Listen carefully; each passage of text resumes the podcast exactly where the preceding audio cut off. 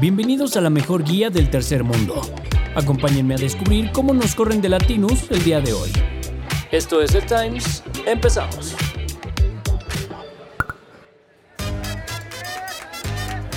México Mágico. Tal vez es hora de mandar a nuestro viejito de vacaciones porque esta semana se la pasó hablando de aeropuertos. Ahora mandó un decreto para reducir en un 20% las operaciones aéreas del Benito Juárez International.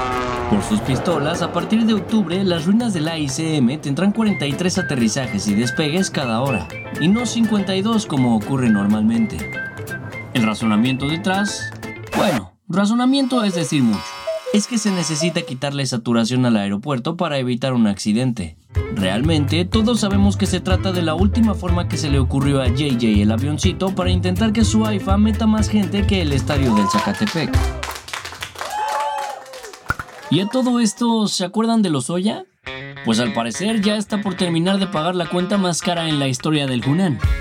Porque poco a poco comienzan a quitarle pedos de encima. El jueves, un juez federal suspendió la acusación que tenía el exdirector de Pemex por el caso de agronitrogenados. Se trata del escándalo en el que supuestamente compró a sobreprecio una planta de fertilizantes para quedarse con un moche. El juez dijo que el acuerdo al que llegó es suficiente para que ya no lo estén chingando. Igual Milosoya Austin se va a quedar entambado, porque todavía enfrenta un proceso de Odebrecht, eso y porque no hay manera humana que Andy lo libere en pleno contexto electoral. Por primera vez en cinco años, la oposición tiene que agradecerle a Andresito por su mañanera, específicamente por todo el marketing que le hizo a Xochitl. Finalmente tenemos candidata presidencial y será la señora X, que se impuso a Beatriz Paredes en la lucha interna por ser la candidata del Frente Amplio por México aunque creemos que Betty sigue ganando en la competencia por ser la mejor modelo de Pineda Cobalí. Igual la competencia estuvo rara. Todo se tenía que decidir hoy, domingo 3 de septiembre. Pero Alito Moreno se adelantó y dijo que el PRI va a respaldar la candidatura única de Xochitl saltándose la consulta que se iba a realizar hoy. Ahora solo falta esperar al miércoles, cuando Morena anuncie que es Claudia será la otra en la boleta. Lo que sí está cabrón es que será la primera vez en la historia en la que el PRI no tenga candidato presidencial. Al parecer, ahora sí concluyó la extinción de los dinosaurios. El lunes comenzó el levantamiento de la encuesta de Morena para elegir a la corcholata ganadora. El asunto es que a toda costa quieren hacer pasar su show como un verdadero proceso democrático. Así que están inventando cuanta cosa se les ocurre para que nadie diga que es el dedazo más caro de la historia. Por eso, en lugar de usar una hoja tamaño carta del Office, nuestros genios inventaron una boleta en forma circular. Según él, es para que no haya ningún nombre arriba de los demás y la gente no vea inducido su voto. Está claro que esa es la solución al apoyo incondicional que ha recibido Michelle en los últimos meses. Que por cierto anda gastando más que Sophie de Shopping en New York con la Black de papá. Según nuestro intern favorito Carlos Loret, la candidata a candidata se gastó 32 milloncitos de pesos en su acarreo Tour 2023. Dios sabe cuánto se gastará en la campaña real. Nuestro abuelito está hasta la madre de las dos horas de tráfico que se avienta del aeropuerto de Cancún hasta Tulum. Por eso ha desangrado al país tratando de acortar el tiempo de recorrido. No contento con su tren Maya, ahora está presionado con todo para que el nuevo aeropuerto de Tulum esté listo en diciembre de este año. El problema es que con todo y que tiene a los soldados Bryans trabajando de sol a sol, aún no se completa ni la mitad de la obra. Así que lo más probable es que Tuluminati Andrés arme gran revuelo en diciembre para inaugurar un WC y media sala de espera sin que el aeropuerto esté en condiciones de funcionar, justo como le hizo con dos bocas, el AIFA y el Chucho Maya. Ni el tránsito intestinal de Sophie va más lento que las calles del país ahora que ya regresaron a la escuela nuestros niños.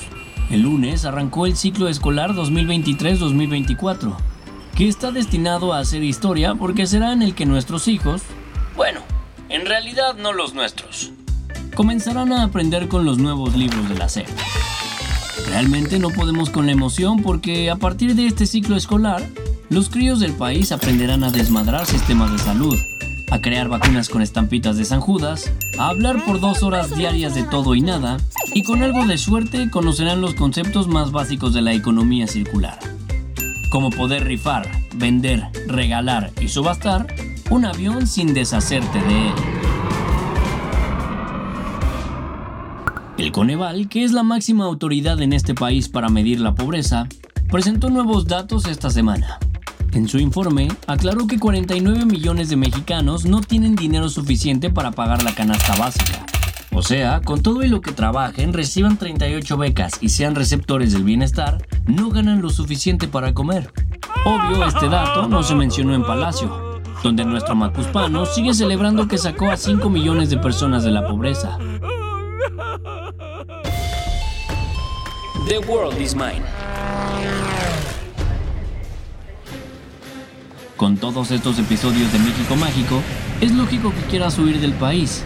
Solo ten cuidado con el destino que pones en Expedia porque hay lugares mucho más jodidos que el Mexic. Hay que ver Gabón, que esta semana sufrió un golpe de estado. No somos CNN para saber qué chingados pasó. Lo único que escuchamos es que se trató del noveno golpe de estado que sucede en algún país africano en los últimos tres años. Ni mis peruanos se atrevieron a tanto. Pinche cambio climático nos está dando en la madre a todos nuestros intentos de escapaditas de fin de semana. Grecia está bloqueada de la lista porque lleva meses sufriendo el que, según dijeron esta semana, ya es el peor incendio en la historia de la Unión Europea.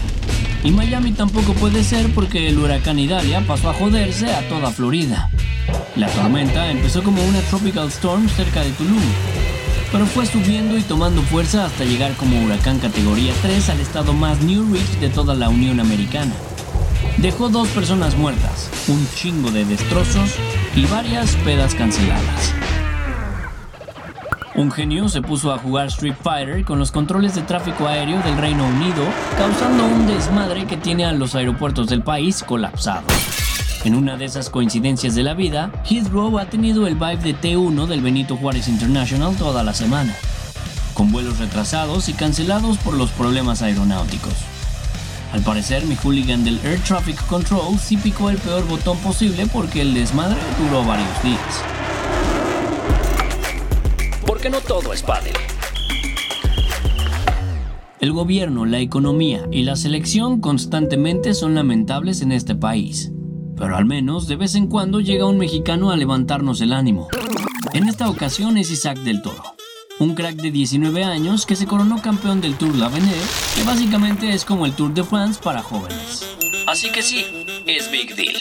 Nuestro héroe nacional hizo un tiempazo, así que aquí le tenemos una propuesta al jefe de gobierno de la Ciudad de México, sea quien sea, ya que se les está muriendo el segundo ahuehuete de reforma. ¿Por qué no ponen mejor una estatua de Isaac ahí? Después del Summer Holiday, finalmente podemos volvernos a despertar a las pinches 4 de la mañana en domingo porque ya regresó la Fórmula 1. Lo hizo con el Dutch Grand Prix en el que otra vez nuestro chiquito la volvió a cagar. Lejos quedaron las semanas en las que creíamos que le podía competir a Max de la Verstappen el título. El que sí podría estar cerca en la pelea otra vez es mi Lewis Hamilton, que esta semana renovó con Mercedes hasta 2025 tengas de qué hablar en el golf, mi Santi. Uno pensando que el CEO de esta madre es más explotador que nada. Y luego sale Jeff Bezos con Amazon. Como todo mundo, los empleados de la adicción más grande de Sophie hicieron home office durante la pandemia. Ahora Bezos le dijo en mayo a su team que todos los colaboradores necesitaban regresar a la oficina al menos tres veces a la semana. A media nómina le valió madres la decisión, Así que en estos días, Andy Jassy, CEO de la empresa, mandó un memo a todos los empleados diciéndoles que si no les latía podían ir pasando a RH. ¿Quién pensaría que el Times es Better Place to Work que la empresa más grande del mundo? Esto fue el Times de esta semana. Ahora sí, los dejamos seguir salvando a México. XOXO. Este podcast es una colaboración entre el Times y Latinos.